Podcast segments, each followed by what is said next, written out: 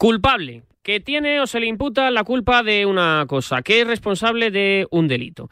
El Real Madrid tiene la liga prácticamente imposible y el Real Madrid tiene la Copa del Rey muy difícil y tiene la Champions también muy complicada. No lo olvidemos, porque aunque el conjunto blanco a priori vaya a pasar la eliminatoria contra el Liverpool por la gran ventaja que consiguió en Anfield, le quedan todavía la eliminatoria de cuartos, la eliminatoria de semifinales y ganar una final. Que aunque a veces se diga que ganar la Champions es más sencillo que ganar la Liga, esos cinco partidos que le quedan al conjunto blanco son los más difíciles del planeta. ¿Todo esto en serio creéis alguien que es culpa de Ancelotti? ¿De verdad es necesario que cada vez que pase algo en el Real Madrid siempre saluda al puesto del entrenador? ¿De verdad Carlo Ancelotti es culpable de que en el Real Madrid no se fiche un delantero para poder competir con Benzema desde hace 10 años? ¿De verdad Carlo Ancelotti es culpable de que eh, estemos viendo una temporada en la que Modric y Kroos estén dando el bajón esperado hace 4 o 5 años? ¿De verdad Carlo Ancelotti es el culpable de que Vinicius salga del partido cuando le hacen una entrada o le hacen una falta? ¿De verdad es Carlo Ancelotti el culpable de absolutamente todos los males del Real Madrid? ¿De verdad es Carlo Ancelotti? Yo lo, lo- digo, reto a cualquiera que me venga y que me diga, sí, es Ancelotti por esto, por esto, por esto y por esto. ¿De verdad? Eh, o sea, cuando se hace el análisis, toda la culpa siempre es del mismo. Antes era de Zidane y ahora de Ancelotti. ¿Por qué en el Real Madrid, por qué en el Real Madrid hay tanta ligereza con los entrenadores? Yo entiendo que es el club, el club con más exigencia de todos, a amplia distancia del siguiente. Pero si alguien se merece un voto de confianza es Carlo Ancelotti, por lo menos hasta que termine la temporada. ¿Qué es esto de dudar siempre a la primera? ¿Por qué no se mira mm, la acera de enfrente del Atlético de Madrid con la, digamos, eh, sensación de que el Cholo Simeone ha cumplido más partidos que nadie en su club, ha, cumplido más partidos que nadie eh, que Luis Aragonés? ¿Y por, por qué no de alguna manera el Real Madrid se confía en un entrenador? En alguno, me da igual el que sea. No fue Ancelotti, tampoco fue Zidane, no sé, digo yo que algún entrenador lo hará bien en el Real Madrid. Creo, y lo digo sinceramente, que Ancelotti no tiene la culpa de las derrotas que al Real Madrid se le están colocando en su marcador.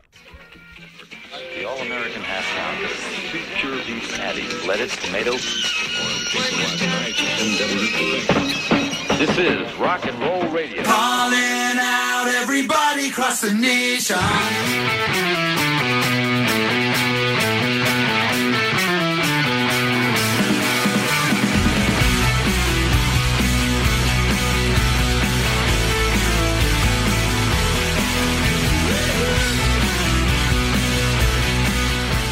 Marcador con Pablo Parra.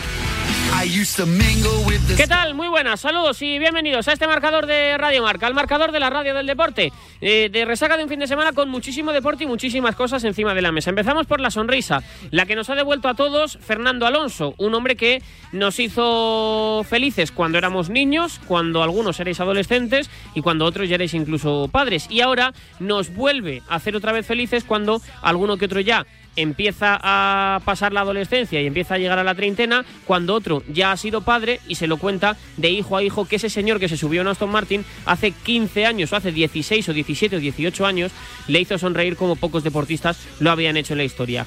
Y resaca de lo amargo, de la liga, otra vez con el tema arbitral. Yo, es verdad que venimos de un momento en el que el, el colectivo arbitral tiene un descrédito sin igual prácticamente en la historia, ¿no? Porque que a veces conforme pasan los días se nos olvida que el Barça ha estado pagando 20 años, 20 años al segundo del Comité Técnico de Árbitros, pero una vez no se puede acreditar que desde 2018 haya ningún pago en ese sentido, entendemos la libertad arbitral y la eh, no, condicionamiento arbitral que podía, podemos pensar que había años atrás, presuntamente. Eh, pero lo, lo que yo entiendo es que haya gente que se enfade porque no se le pite un penalti al Valencia, que yo creo que era penalti, sinceramente, de que sí es sobre Fran Pérez, me parece penalti. Me, pa- me parece y ya está. También habrá gente a la que no le parezca penalti, y le respeto, por supuesto. Pero no entiendo el revuelo que se forma luego en el Benito Villamarín, ya no solo con la jugada de Benzema sobre William Carballo, que claro, luego están los que se quejan de que la Premier sea o tenga mil millones menos de tarjetas rojas y piden penalti en una acción que es un choque clarísimo de William Carballo con Benzema. Pero bueno, eh, el revuelo se empezó a causar en las redes con una mano de Rudiger, que es mano clarísima, que de no ser porque le pegan la mano a Rudiger, no hubiera sido gol de Benzema jamás en la vida y la gente se quejaba. Yo os pido una cosa. Quejaos de los árbitros, porque es totalmente natural y normal, y es un elemento más del juego. Faltaría más, pues claro que hay que hablar de los árbitros. Pero hay una cosa que es una realidad, es que no le critiquemos a los árbitros todo el rato los aciertos. O sea, yo, yo por eso digo, lo de Fran Pérez es penalti, para mí sí. Lo de Benzema es penalti, para mí no. Pero la mano de Rudiger... O sea, lo que no podéis tampoco es pedir todo. O sea, el, el- colectivo arbitral no son los Reyes Magos. No son los Reyes Magos. Medina Candalejo no es Melchor, eh, Hernández Hernández no es Gaspar y Mateo Laón no es Baltasar. Esto no es una carta a los Reyes Magos que se pida de cuando en vez. Se le puede criticar muchas cosas, pero los aciertos no. Así que, por favor, no critiquemos los aciertos de los árbitros. Y luego también una imagen que nos ha dejado este fin de semana, además del reconocimiento a Diego Pablo Simeone con ese cumplimiento de ser el entrenador del Atlético Madrid con más partidos, es eh, más que una imagen, un sonido, porque Javi Sánchez, jugador del Real Valladolid, fue mm, padre el pasado domingo, es decir, ayer. Y a Pacheta le preguntaban sobre si era normal que eh, no hubiese jugado el partido por ser padre. Pacheta dijo esto. El tema de Javi es un tema humano. Tú, la mayoría de todos nosotros pues, vamos a tener una situación como la de hoy. Dos, si eres que tiene, quieres tener muchos hijos, vas a tener cuatro o cinco. Pero lo más normal es que tengas una o dos en tu vida. El chico tiene que irse. El chico dudaba. y me dijo, "Oye, mister, vete a estar con tu mujer. Porque además nunca sabes lo que puede pasar. Porque pasa algo y- tienes que estar ahí. Y luego la emoción, si te dejan ver el nacimiento de un hijo, eso no hay nada más en la vida. Aquí ganamos, perdemos, pero el nacimiento de la vida, eso no tiene, no tiene discusión alguna. No la tiene. El chico tiene que irse. Pues creo que Pacheta tiene toda la razón. Hace un año, un par de años, vimos cómo a Borja Garcés mucha gente le mató por ir a la boda de su hermano eh, cu- cuando había un partido. E incluso él quería ir al convite, a la celebración y luego volver a jugar el partido.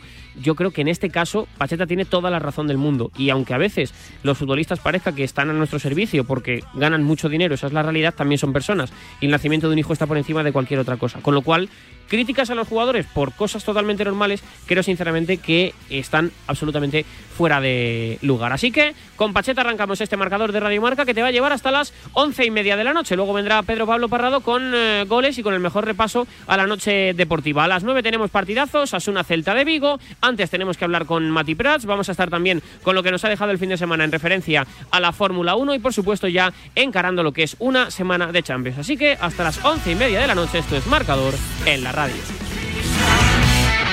Marcador con Pablo Parra. El deporte es nuestro. Radio Marca.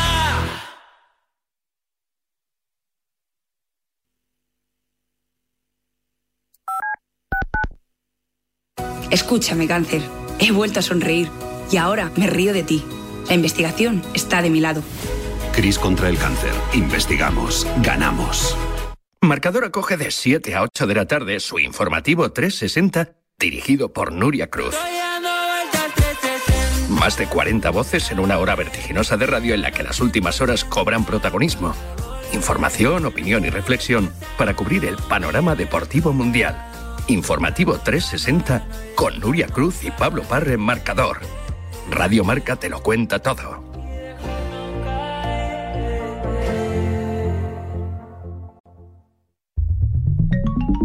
Servicio de WhatsApp de Radio Marca. Buenos días, Chuli. 628 26 90 92. Buenos días, Super Bowl. Envía tu nota de audio y cuéntanos tu opinión, sugerencias y quejas. Buenas tardes, Amaro. Porque tú haces la radio. Buenas tardes, pizarreros. 628 26 90 92. Vicente, buenos días. Participa en la radio del deporte. Buenas tardes, Radio Marqueros. Te estamos esperando. Bueno, ahí lo dejo, ¿eh?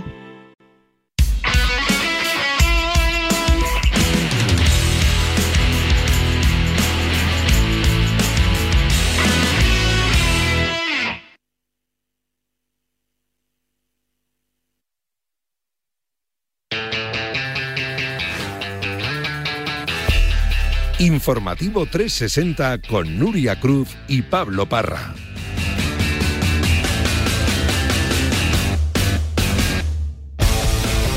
Hola, Nuria Cruz, ¿qué tal? Muy buenas. ¿Qué tal, Pablo? Buenas tardes. Sé que no tengo mucho tiempo porque hay muchas cosas, pero ¿qué tal ha ido el fin de semana? Muy bien. Ese es mi titular. ¿De 0 a 10? 10. ¿10? Sí, Perfecto, maravilloso. Pues he ido de Sí, 10, sí. entonces... fantástico. Molto contento estoy yo. Eso es. Bueno, el caso es que hoy tenemos fútbol. Osasuna, tras el subidón del 1-0 frente al Atlético en la Copa del Rey, tiene la ocasión de cerrar una semana de ensueños y gana al Celta en el cierre de la vigésima jornada de Liga. Pero arrancamos por dos nombres propios. Sí, el primero es el de Neymar. El brasileño se pierde lo que resta de temporada, Rafa Maínez.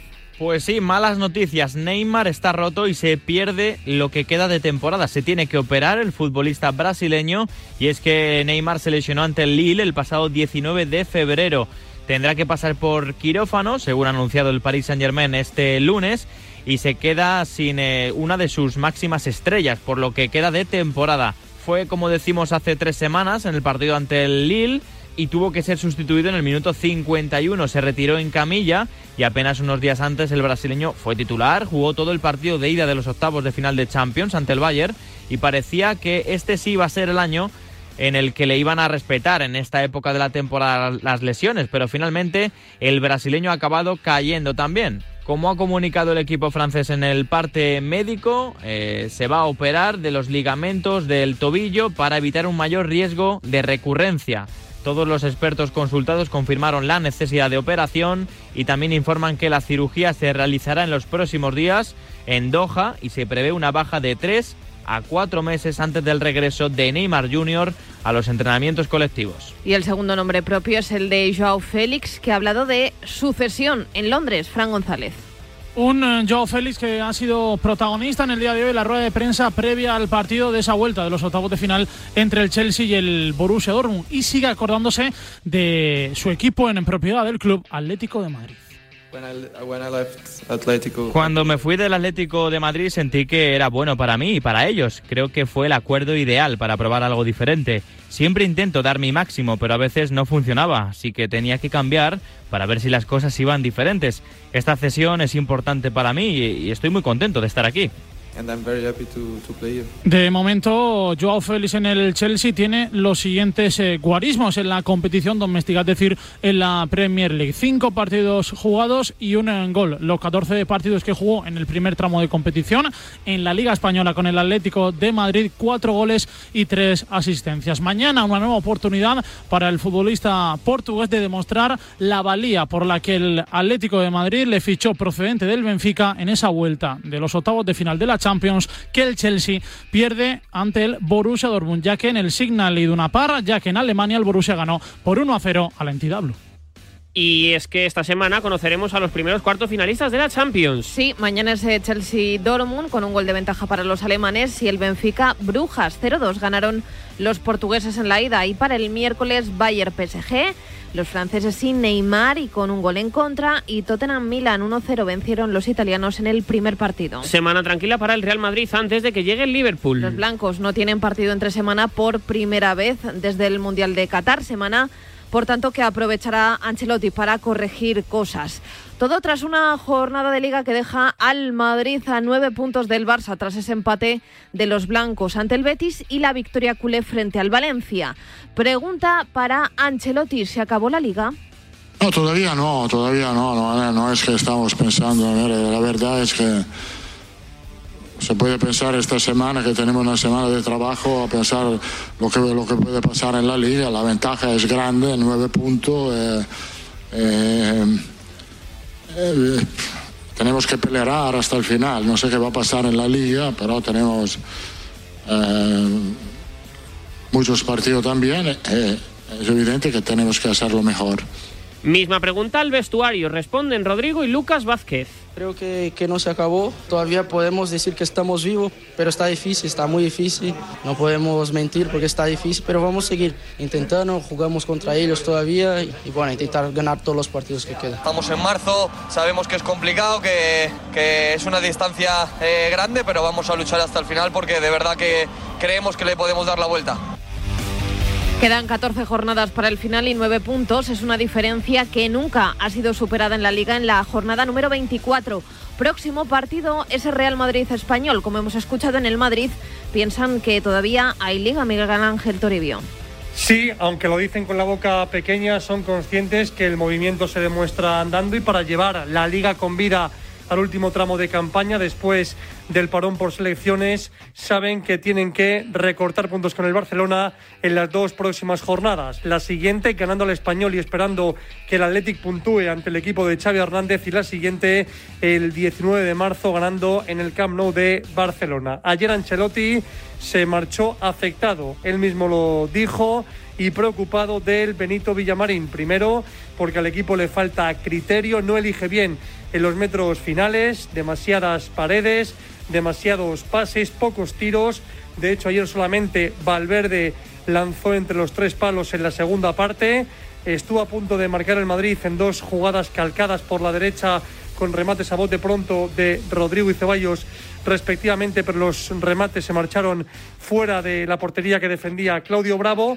Y después también preocupación por ciertos rendimientos individuales. Caso de Benzema, que no es tan protagonista ni tiene tanta ascendencia en el juego como la temporada pasada y sigue sin ser tan decisivo como el curso anterior. Y luego Vinicius, que fuera de casa lleva sin marcar en liga con el Real Madrid desde la jornada 3, desde agosto cuando lo hizo en Cornellá el Prat, amén de otros casos como el de Chuamení, que no es tan solvente como antes del Mundial, ni el de Camavinga, que por más empeño que le ponga, no es lateral izquierdo. Además, ayer, por segundo partido consecutivo, Asensio se quedó sin jugar, se marchó bastante cabreado del Benito Villamarín y ya será a partir de mañana cuando el equipo blanco empieza a preparar el partido contra el español. Va a regresar Luka Modric después de cumplir ayer partido de sanción. Parece que los lesionados tendrán que seguir su puesta a punto, por lo tanto, Ancelotti no podrá contar ni con Alaba ni con Mendy para enfrentarse al conjunto Perico el sábado a las 2 en el estadio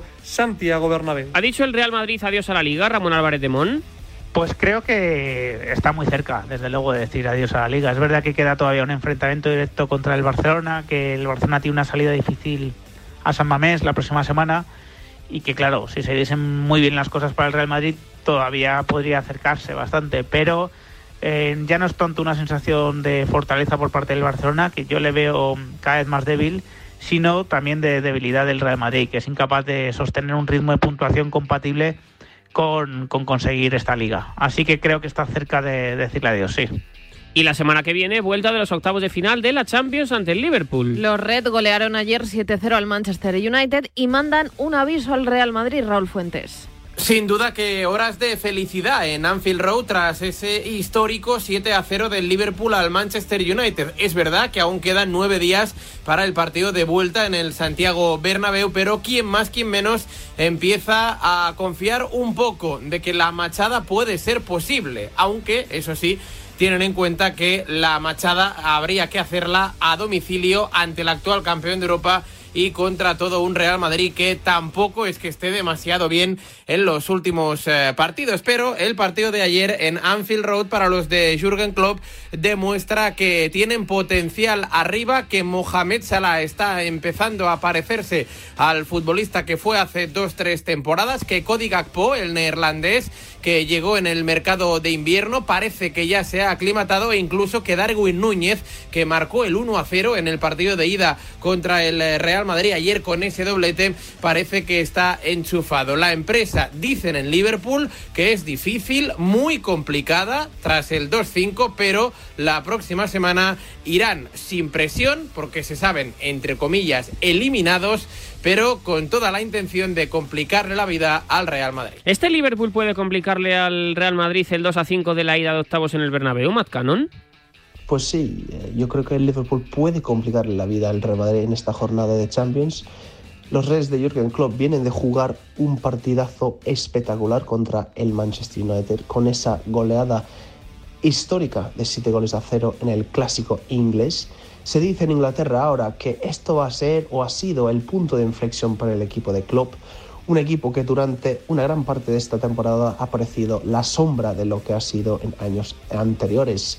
El Liverpool parece un equipo totalmente distinto, renovado y seguramente llevará esta nueva confianza al partido contra el Madrid. Además, el conjunto red no solamente está mejor a nivel colectivo, sino también a nivel individual. Parece que por fin fichajes como Darwin Núñez y Cody Gakpo están empezando a sentirse cómodos en el equipo. Esto se ha visto con su buen rendimiento en las últimas jornadas de Premier. Además, el gran enemigo del Real Madrid, Mohamed Salah, se está recuperando su mejor versión. Entonces vamos a ver qué pasa en este partidazo de Champions. Pero ojo, cuidado, Madrid, que el Liverpool quiere vengarse. El Liverpool, el Liverpool habrá que ver lo que hace en el Estadio Santiago Bernabéu. El Betis arañó anoche un empate con sabor a victoria. Pues sí, efectivamente, los 10 de los últimos 12 puntos sumados por el Betis han posibilitado que el conjunto verde y blanco se acerque de nuevo y mucho, ¿no? A las plazas de Liga de Campeones. Ahora mismo no se lo puede poner eh, Pellegrini como un objetivo claro, pero bueno, lógicamente en la mente de todos está pelear hasta el final por esa posición que dé derecho a estar la, próxima temporada en la máxima competición continental. Por lo demás, el equipo preparando el choque del próximo jueves. Hoy ha entrenado ya Sergio Canales, con lo que va a estar seguramente en el equipo inicial en Old Trafford y con varios cambios, porque el Betis tiene una semana dura después de jugar frente al Real Madrid y el Manchester United visitará también a un rival directo como el Villarreal. Gracias, Agustín. El caso es que los de Pellegrini pierden distancia con la cuarta plaza, pero siguen a tres de la Real Sociedad. Ayer Vinicius, ante el Betis, recibió seis faltas. El brasileño solo ha marcado un gol en los tres últimos partidos y los rivales tienen claro cómo atascar al Madrid, frenando a Vini. Palabras del verde y blanco, Aitor Ruibal. Bueno, al final es su juego. Eh, normal, eh, tiene que asumir que, que, le den patadas porque intenta regatear mucho. Eh, yo creo que al final él también entra mucho en el, en el juego con la afición. Eh, hoy lo he visto de cerca, está todo el rato hablando con ellos. Bueno, eh, es normal que te insulten.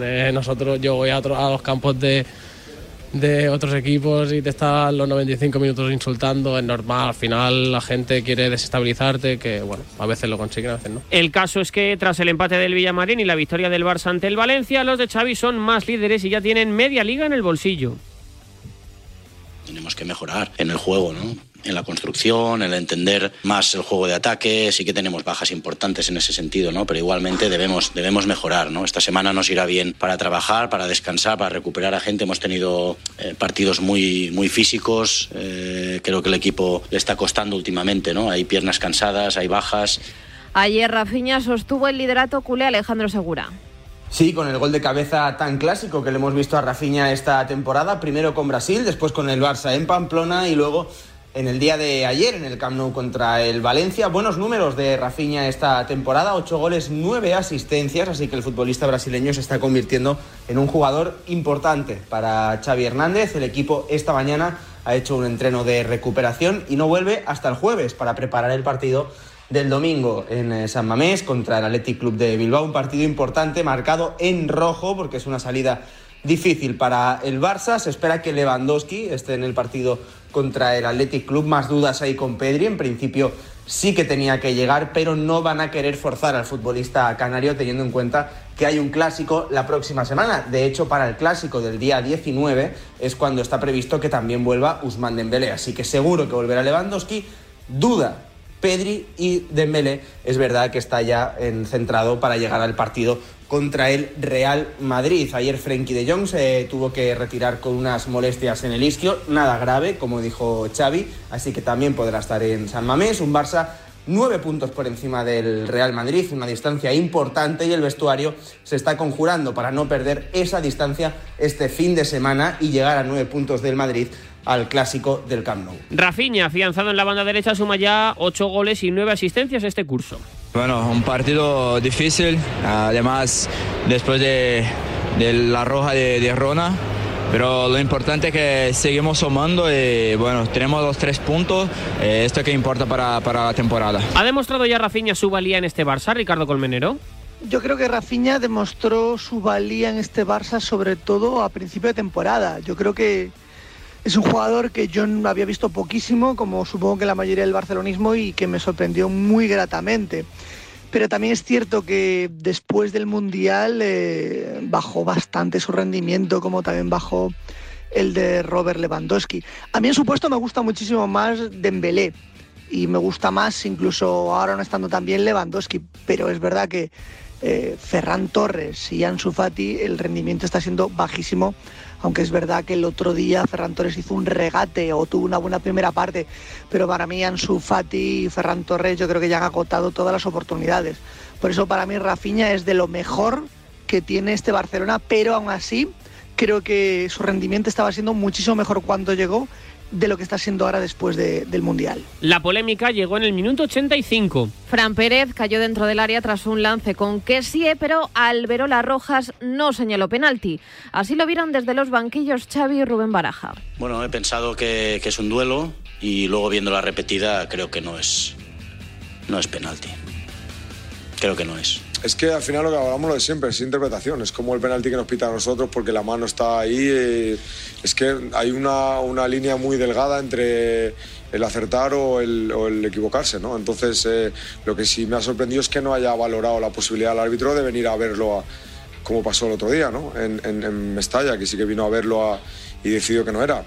Es algo que, bueno, pues son cosas que no te dejan un poco sin saber cuál es lo que realmente hay que hacer en ese tipo de, de situaciones, pero es verdad que el contacto existe y luego ya es si pitan el penalti o no, ya depende un poco de la, de la interpretación de- del árbitro en el, en el campo y, y- y del VAR, ¿no? Pero, pero que no hayan venido a verlo me ha, me ha sorprendido. ¿no? Horas después sigue la indignación, Che, por ese penalti no pitado Javi Lázaro. Desde luego continúa por aquello de no entender el por qué, ni siquiera se revisa a través del VAR y se invita al colegiado a por lo menos tomar una decisión otra vez ya con la información y viendo la imagen que sucede dentro del área. Es un penalti claro y de normal sería que obviamente con la revisión Jaime Latre hubiera llamado por lo menos al primer colegiado para quizá cambiar la decisión. Es algo que no se entiende, es algo comparado con lo que sucedió la semana pasada frente a la Real Sociedad y un penalti a favor que acabó siendo revisado y anulado, en teoría a favor del Valencia, pero obviamente hay disparidad de criterios y eso en este caso penaliza y mucho al Valencia Club de Fútbol. Un conjunto el de Mestalla que hoy ha vuelto al trabajo después de lo que fue ese paso por el Camp Nou en la jornada de ayer y que mira con eh, mucha presión el partido el próximo sábado ante el Club Atlético Osasuna. Tres puntos fundamentales, después tocará viajar al Wanda antes del parón de selecciones. Veremos si para el fin de semana puede llegar tanto Nico como Gallá, que son las dos dudas importantes de cara a poder estar en ese duro frente a Osasuna. ¿Debería de haberse señalado penalti a favor del Valencia, Pavel Fernández? Yo creo que no debe pitarse penalti. Es cierto que hay contacto, pero el fútbol es un deporte de contacto. No todos los contactos son punibles y más cuando hablamos de un contacto dentro del área y sobre todo teniendo en cuenta que Luis Medina Cantalejo, eh, el presidente del Comité Técnico de Árbitros, ya nos advirtió que no se van a pitar penaltitos. Muchos se preguntan por qué no le mandan al monitor eh, si el contacto es claro. Bueno, Alberola Rojas reconoce a los valencianistas que ve el contacto y que no le parece suficiente para pitarlo. Entiendo que le dijo lo mismo a Jaime Latre, que es quien estaba a la sala BOR, y por eso no le mandan al monitor. Si Alberola Rojas le hubiera dicho a Jaime Latre, oye, que no hay contacto, que le toca balón, es entonces cuando sí podrían haberle mandado al monitor.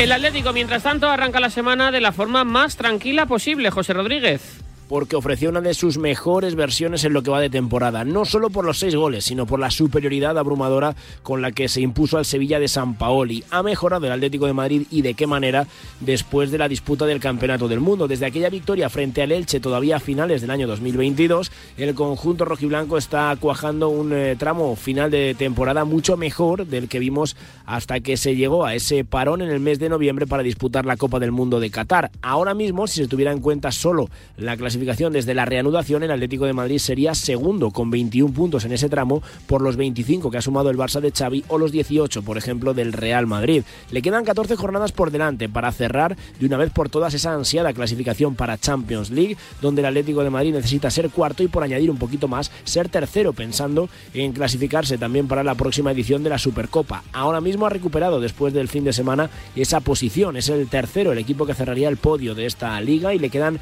14 jornadas por delante, esa liga de 14 que el año pasado le obligaba a exprimirse a fondo para garantizarse su presencia en Champions y que este año le va a obligar también a mantener ese rendimiento. Tiene que visitar los estadios de Girona, Rayo Vallecano, Barça, Valladolid, Elche, Español y Villarreal y recibir en casa a Valencia, Betis, Almería, Mallorca, Cádiz, Osasuna y Real Sociedad antes de terminar la temporada. Pero de momento, con el Cholo celebrando sus 613 partidos, siendo homenajeado por cierto el miércoles y la plantilla disfrutando de dos días de descanso, solo piensan en el partido del próximo lunes frente al Girona en Montilivi.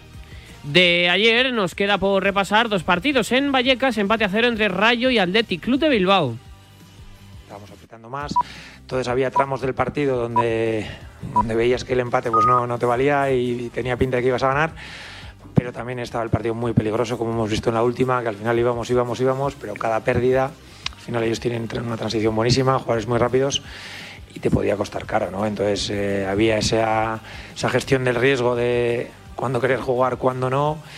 Eh, querías jugar para dominar el partido, pero cada pérdida en inicio nos costaba caro y a ellos les pasaba un poco parecido, ¿no? Y en ese sentido yo creo que ha sido un partido pues, pues parejo. Ha sido un partido muy disputado, pero lo mismo que fue el otro día, también fue un partido muy disputado con Osasuna, que se decantó por una jugada. Este, el partido de hoy se podía haber decantado por cualquier jugada. Teníamos ahí en mente que podíamos que podíamos conseguir los tres puntos. el duelo entre Iraola y Valverde se saldó sin goles, Alberto Santa Cruz. Hay dos formas de valorar lo que pasó ayer en Vallecas. Una, la positiva, la de que el Athletic dejó su portería a cero después de ocho partidos encajando.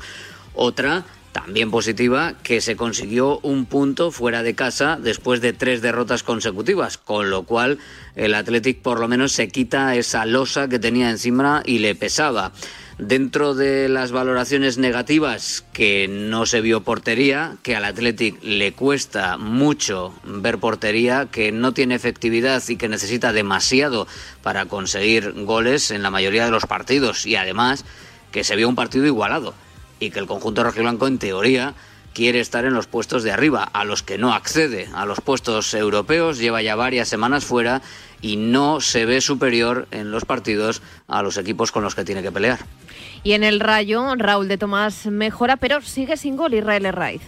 Sí, es cierto que el empate de ayer puede tener dos lecturas para el eh, Rayo Vallecano. Quizá la primera sea que en los últimos cuatro partidos el Rayo no ha ganado ninguno y también que lleva tiempo sin ganar ante su afición en Vallecas. Queda lejos ya ese 6 de febrero ante la Almería. Pero también es cierto que de la segunda vuelta el Rayo tan solo ha perdido un encuentro y que se sitúa a apenas dos puntos de competición europea y también evidentemente apenas un par de victorias de colocarse ya con la salvación eh, conseguida y la permanencia. Lo dejó muy claro ayer Iraola en sala de prensa tras el empate ante el equipo de su vida, ante el Athletic Club de Bilbao por 0-0, que el objetivo sigue siendo ese y a partir de ahí soñar. Quedan muchas jornadas, son 14, pero el Rayo aún no tiene amarrado ese compromiso que es la permanencia en la máxima categoría del fútbol español. Preparando desde mañana, hoy jornada de descanso, el partido ante el Celta de Vigo en Balaídos y con la intención de que Raúl de Tomás, sí, de que RBT por fin descorche la botella y vuelva a golear Ayer estuvo a punto, se le impidió un paradón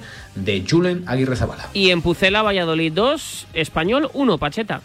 Estamos eh, con 27 puntos, está muy bien, estamos en toda la pelea, que es donde vamos a estar, seguro de aquí a final de año. A seguir peleando, ahora nos va a tocar este año, vamos. Victoria con un gran encuentro de Gonzalo Plata, Jesús Pérez Baraja. Después de dos derrotas consecutivas a domicilio, el Real Valladolid fue capaz de lograr de nuevo una victoria muy importante en casa, en Zorrilla, ante un rival directo como el español, en un encuentro que terminó 2-1 con tantos de Iván Sánchez y Álvaro Aguado. El final de Braithwaite para los Pericos no impidió que los de Pacheta sumaran tres puntos muy importantes que le sacaron de las posiciones de descenso en eh, las que se habían metido después de los resultados adversos del pasado sábado. Y esa victoria tuvo un protagonista de excepción, Gonzalo Plata, el ecuatoriano, que dio las asistencias de los dos goles y que incluso estuvo a punto de marcar el tercero para su equipo en un disparo que finalmente se estrelló contra la madera. Es la versión del ecuatoriano la que se buscaba desde principio de temporada, una apuesta importante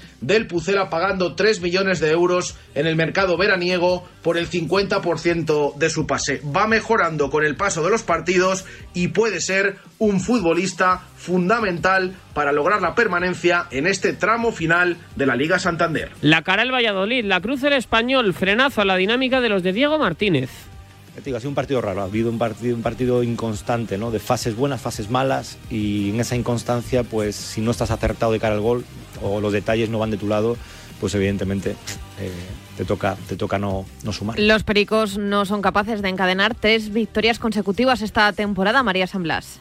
Pues cuando tenía que dar un salto importante en la clasificación, el conjunto Perico no estuvo a la altura. Fue superado en todo momento por un Real Valladolid que, a pesar de llegar en horas bajas, fue muy superior en todo momento. Y eso que Diego Martínez decidió repetir prácticamente el mismo 11 que el día de la victoria ante el Mallorca, con la única diferencia de Alex Vidal por el Pichichi José Lumato, que volvía a ser titular después de cuatro jornadas, tres de ellas de ausencia. No le sirvió al español para sacar ni siquiera un punto, a pesar del golazo de Martin Braithwaite, que lleva ya ocho dianas este curso. La próxima parada será en el Bernabéu, por lo que el conjunto periquito tendrá que esforzarse y mucho en volver a poner tierra de por medio ante una zona roja que vuelve a tener a dos puntos. La jornada 24 de Liga se cierra esta noche en el Sadar. Osasuna, tras el subidón del 1-0 frente al Atlético en la Copa, tiene la ocasión, como decíamos, de cerrar una semana de ensueños y gana esta noche al Celta a partir de las 9. Última hora de los rojillos, Iñaki Ciordia.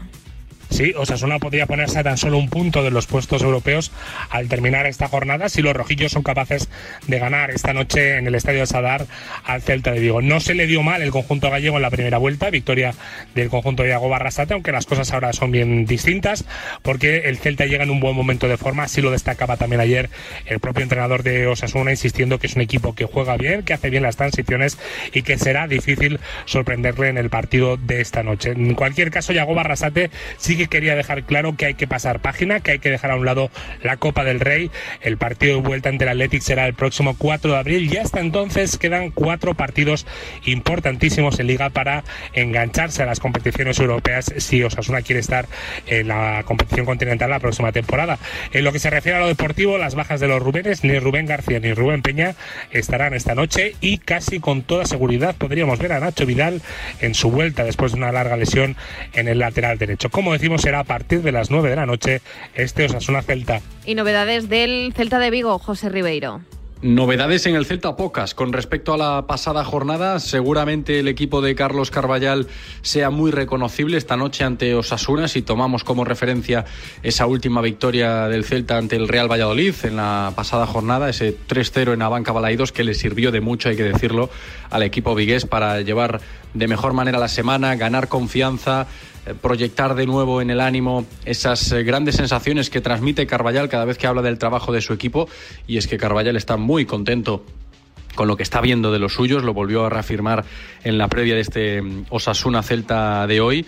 De hecho, hasta manda recaditos ¿no? a sus futbolistas que no vale relajarse, a pesar de que todo el mundo esté hablando bien del Celta ahora, no vale relajarse porque el descenso todavía está a dos puntos y por eso quieren ganar esta noche ante Osasuna. Seguramente Carballal apueste, como decía al principio, por un once muy reconocible e incluso podría llegar a repetir a los 11 futbolistas que alineó contra el Real Valladolid en la pasada jornada, porque las bajas son las mismas del Celta para lo de hoy. No ha viajado a Pamplona ni Renato Tapia, que sigue sancionado, ni Óscar Mingueza, que sigue lesionado, ni evidentemente Agustín Marchesín, que también sigue lesionado de larga duración. ¿Quién es favorito entre Osasuna y Celta, Adrián Blanco?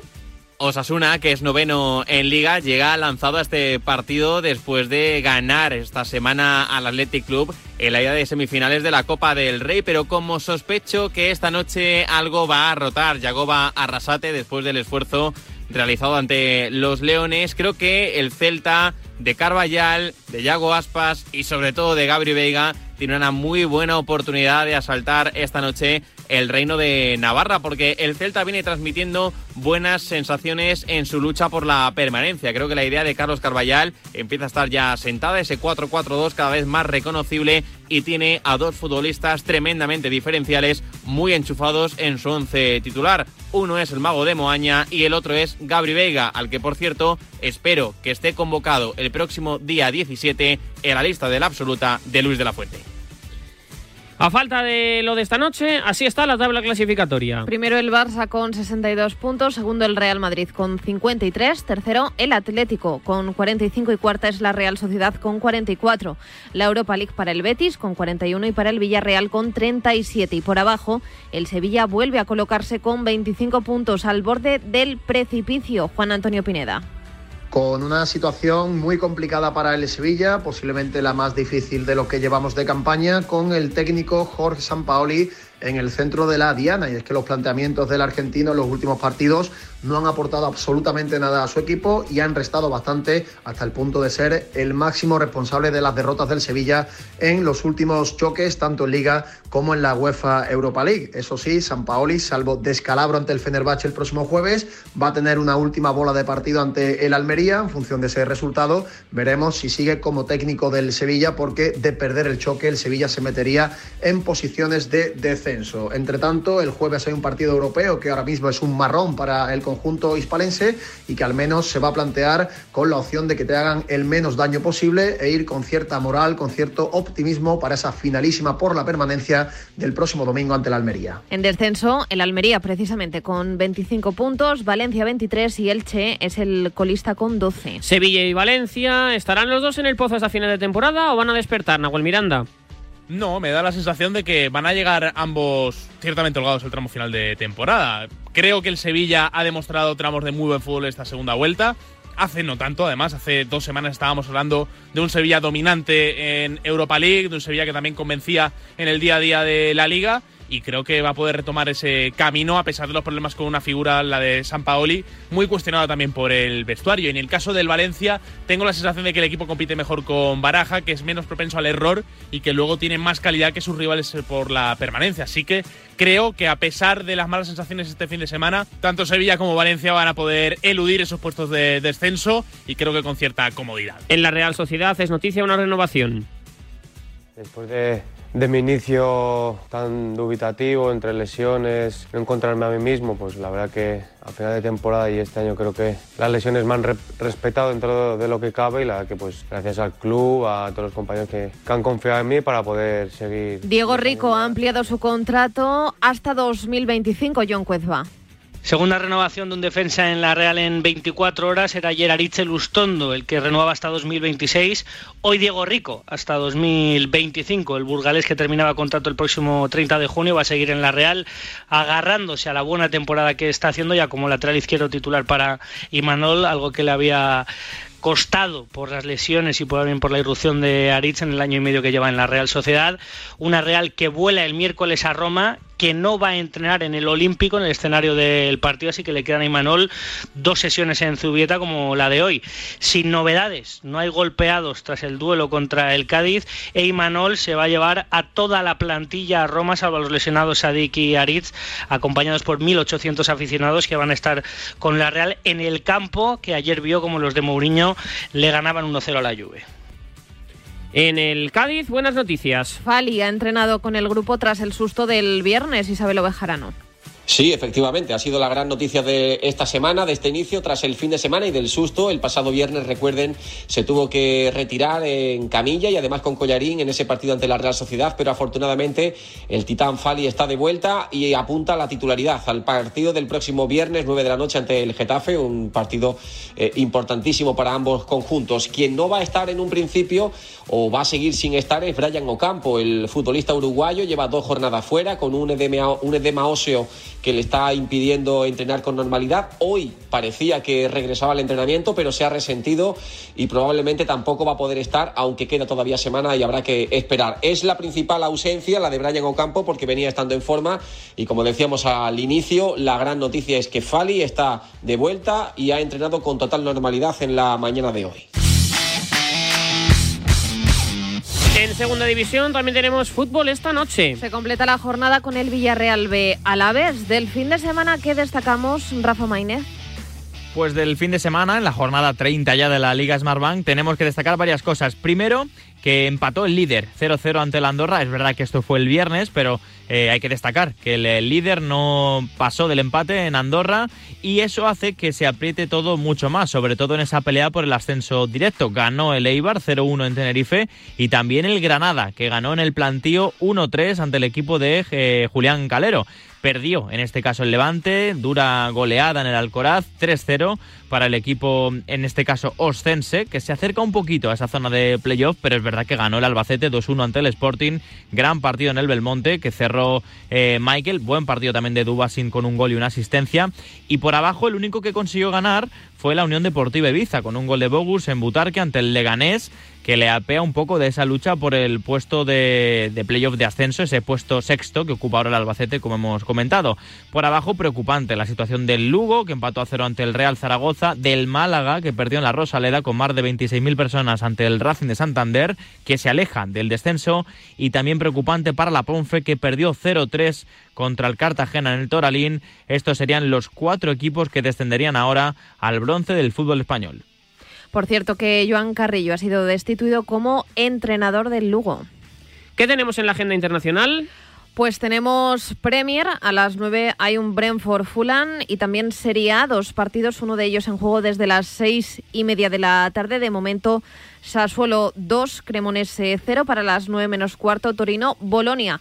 Del fin de semana, más allá de esa goleada del Liverpool, que destacamos, Raúl Fuentes que en la propia Premier League sigue el mano a mano por la lucha en el liderato entre el Arsenal y el Manchester City. Sigue la distancia de cinco puntos a favor del equipo de un Mikel Arteta que remontó y de qué manera el 0-2 inicial del Bournemouth con tres goles en apenas 25 minutos. El último de ellos de Reis Nelson en el minuto 97. Fue la locura porque horas antes el Manchester City le había puesto presión a los Gunners tras ganar 2-0 al Newcastle. El del de semana destacar la victoria del Chelsea, reencontrándose con el más 3 en el casillero, 1 a 0 al Leeds de Javi Gracia y hablando de entrenadores españoles, el 1 a 0 a favor del Wolverhampton de Julen Lopetegui ante un Tottenham que esta semana tendrá la vuelta de los octavos de final de la Liga de Campeones ante el Milan. Además, en la Bundesliga sigue la igualdad, la máxima igualdad mano a mano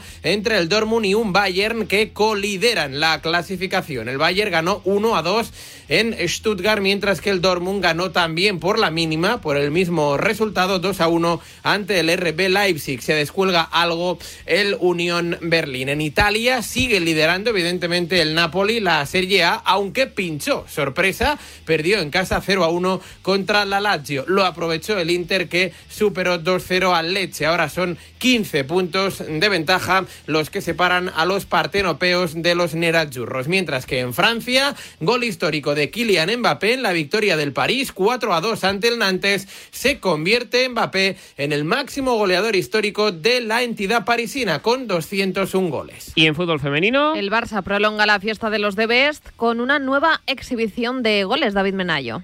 20 victorias en 20 partidos de liga para el Fútbol Club Barcelona que acumula 54 victorias seguidas en liga. El equipo de Jonathan Giralde se impuso por 5-0 al Villarreal eh, con hat-trick de Caroline Graham Hansen, la noruega que regresaba al verde después de mes y medio en el dique seco. Hizo tres goles en apenas media hora sobre el terreno de juego. También regresaron dos jugadoras importantes, Ingrid Engen que estaba lesionado desde el pasado mes de diciembre, y Jana Fernández, que acumulaba más de 400 días en la enfermería tras sufrir una lesión del ligamento cruzado anterior.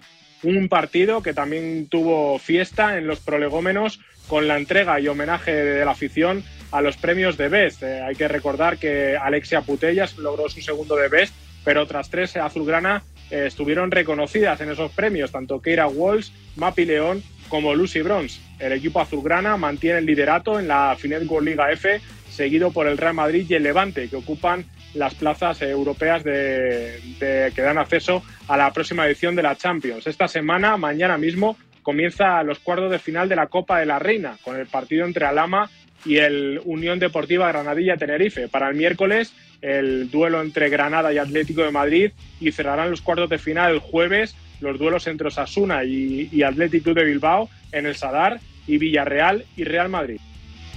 Pues ese es el apunte de David Menayo. Esto en cuanto al fútbol, en nada la página polideportiva. La edad y el desgaste natural producen problemas en las articulaciones. Movial Plus, con su nueva fórmula mejorada, disminuye el dolor y la inflamación articular mejorando la movilidad. Movial Plus aporta la producción de ácido hialurónico y colágeno tipo 2, especial de las articulaciones. Movial Plus es un complemento seguro, sin efectos secundarios. Fácil, una cápsula de Movial Plus al día, la mejor ayuda. Movial Plus, el aceite de las articulaciones. Tenía que ser de Kern Pharma. Cuidado con la sopa, que quema. Siempre hay alguien que cuida de ti. En Autocontrol, anunciantes, agencias y medios, llevamos 25 años trabajando por una publicidad responsable. Campaña financiada por el Programa de Consumidores 2014-2020 de la Unión Europea. A la una de la madrugada llega Javi Amaro y las apuestas de goles a la sintonía de Radio Marca. 30 minutos de actualidad deportiva, consejos claves y análisis para apostar con responsabilidad y la mejor información de la mano de los mejores analistas.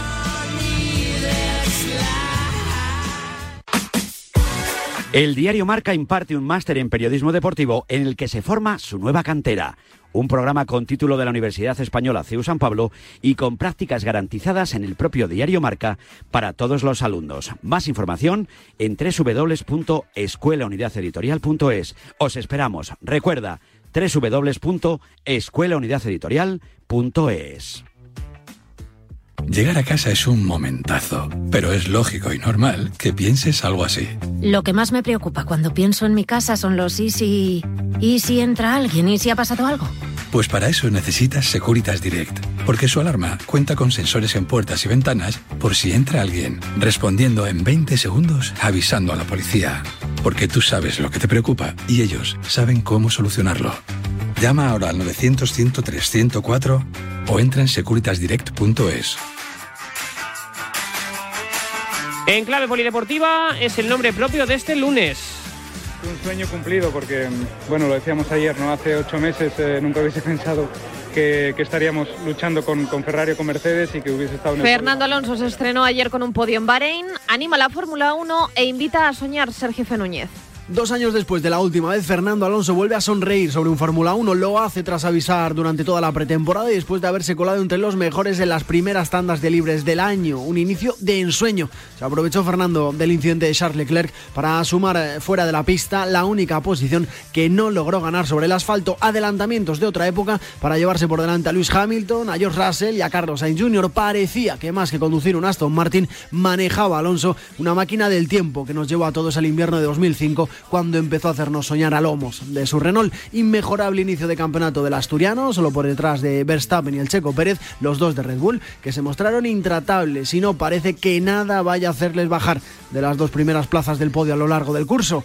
O sí, Después de lo visto en Bahrein con Alonso y con el cuarto puesto de Sainz, se notó la degradación del Ferrari para sujetar su tercer lugar en el cajón. El Gran Circo parece que nos traerá grandes sorpresas en este 2023. La otra gran cita del eh, domingo la tuvimos con el atletismo. Con los europeos indoor, el equipo español ya está en casa, José Rodríguez después de un campeonato de Europa que arroja dos medallas para la delegación española. Adel Mechal, plata en los 3000 y sobre todo Adrián Ben, medalla de oro en los 800 metros. Campeón de Europa, el de Viveiro, 24 años, que se suma así a la lista de éxitos en esta disciplina, donde recordamos, Mariano García es el actual campeón del mundo bajo techo y campeón de Europa al aire libre. Los dos, Mechal y Adrián Ben, han regresado en el día de hoy con el resto de la expedición, a excepción de Quique Llopis, que no ha viajado con el equipo, pero hay que celebrar la buena noticia de que el ballista de Gandía ha recibido el alta hospitalaria en Estambul después de dar el gran susto ayer durante la final de los 60 vallas y regresará mañana a España en avión. Así que buenas noticias en el día después de un campeonato que se cerró con dos medallas, pero es verdad que pudieron haber sido más porque España la rozó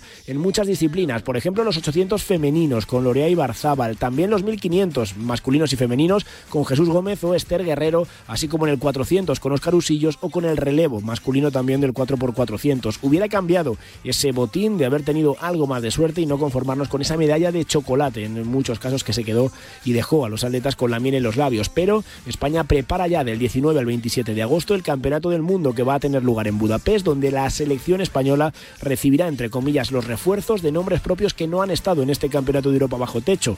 Nombres como Mocatir, como Asier Martínez, como Mariano García o como, por ejemplo, ojalá una Ana Peleteiro que para entonces ya esté totalmente restablecida después de ser mamá hace unas semanas. Quique Llopis ya tiene el alta y se le espera en España en las próximas horas. Enseguida escuchamos a Quique Llopis. En la NBA, esta próxima madrugada, los Lakers van a retirar la camiseta de Pau Gasol, Quique Fernández. Así es, Pau Gasol será homenajeado y de qué forma en el partido de esta madrugada que mide a los Memphis Grizzlies frente a los Ángeles Lakers. A las 4 hora española, Pau Gasol será rendido y será ascendido al Olimpo de los dioses del conjunto de California, donde ya se encuentran camisetas como la de Kobe Bryant o Shaquille O'Neal. El dorsal número 16, que es el que llevaba Pau Gasol, no se vestirá más por otro jugador de la NBA. Son seis temporadas y media las que disputó el jugador español en los Lakers y en tres finales ganó dos anillos. La propietaria de la franquicia Lakers explicaba que ya había cambiado el destino y para bien. A pesar de que había habido otros jugadores con más títulos que Pau Gasol, eh, este fue elegido para ascender eh, al espacio de los Legends del equipo de Los Ángeles en la NBA. En tenis, Djokovic se borra de Indian Wells al no poder entrar en Estados Unidos. Mario Collados. Así es, el tenista balcánico, al igual que la pasada temporada, es baja para el Master 1000 de Indian Wells, que se disputa del 8 al 19 de marzo, al no poder entrar en Estados Unidos por no estar vacunado contra el coronavirus. El serbio es el único top 100 hombre o mujer que se resiste a la vacuna, lo que le ha costado perderse ya un total de cinco eventos en suelo estadounidense. Pero ojo, porque esto tiene repercusión directa para nuestros deportistas, ya que el murciano Carlos Alcaraz será el primer cabeza de serie del cuadro y tendrá opciones matemáticas de recuperar el número uno del mundo si se lleva el torneo. Pero la noticia es que Novak Djokovic no estará en el Indian Wells una vez más por no vacunarse frente al coronavirus. Y cerramos con ciclismo. Repasamos la jornada en la París-Niza y en la Tirreno Adriático. José Rodríguez porque Tirreno Adriático y París-Niza vuelven a coincidir en el calendario. Dos de las mejores carreras de una semana de todo el calendario internacional coinciden durante estos días y en Italia hoy el arranque ha tenido lugar con una contrarreloj en esa Tirreno Adriático de 11 kilómetros y medio con salida y llegada en Lido di Camaiore.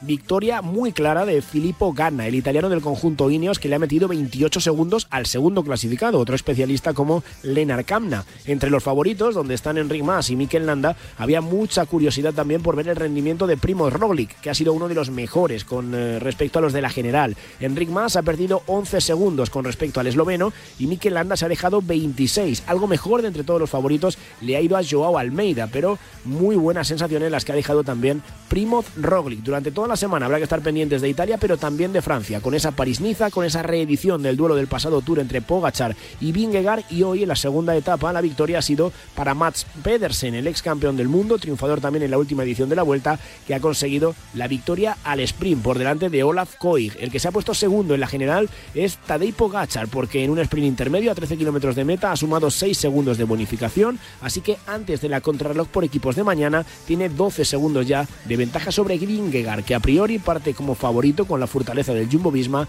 para recuperar ese tiempo mañana en esos 32 kilómetros de crono por equipos que afrontarán todos los participantes en esa París-Niza. Gracias, Rodríguez. Pues así tenemos el deporte, así tenemos un fin de semana, Nuria, marcado yo creo que evidentemente por lo de Fernando Alonso.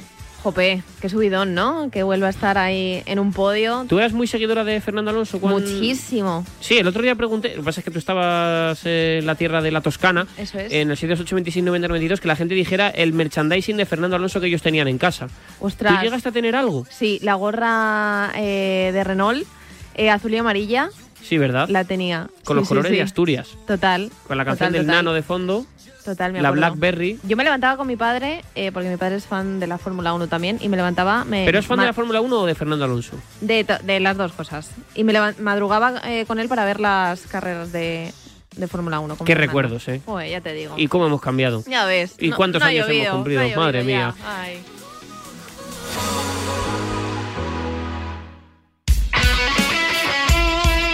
El deporte es nuestro. Radio Marca.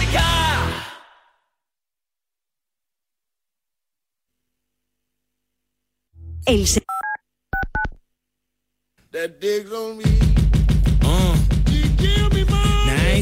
Llega Marca Padel a Radio Marca, un nuevo programa temático para los amantes del pádel. Todos los sábados de 11 a 12 de la mañana y en formato podcast. El deporte es nuestro. Verano del 55. El cine Kingsway de Brooklyn. Todo a oscuras. Y sonó aquel redoble. One, two, three o'clock, four o'clock, rock. Delta Cadillac.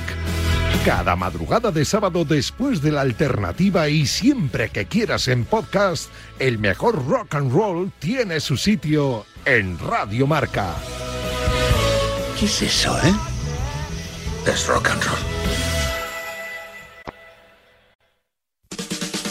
La noche del viernes comienza con música, cine y libros relacionados con los deportes, porque el deporte también es cultura. Y en la Deporteca lo demostramos cada semana con Natalia Freire.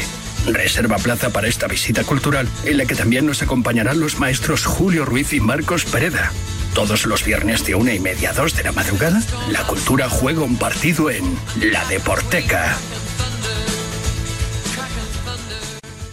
El deporte es nuestro.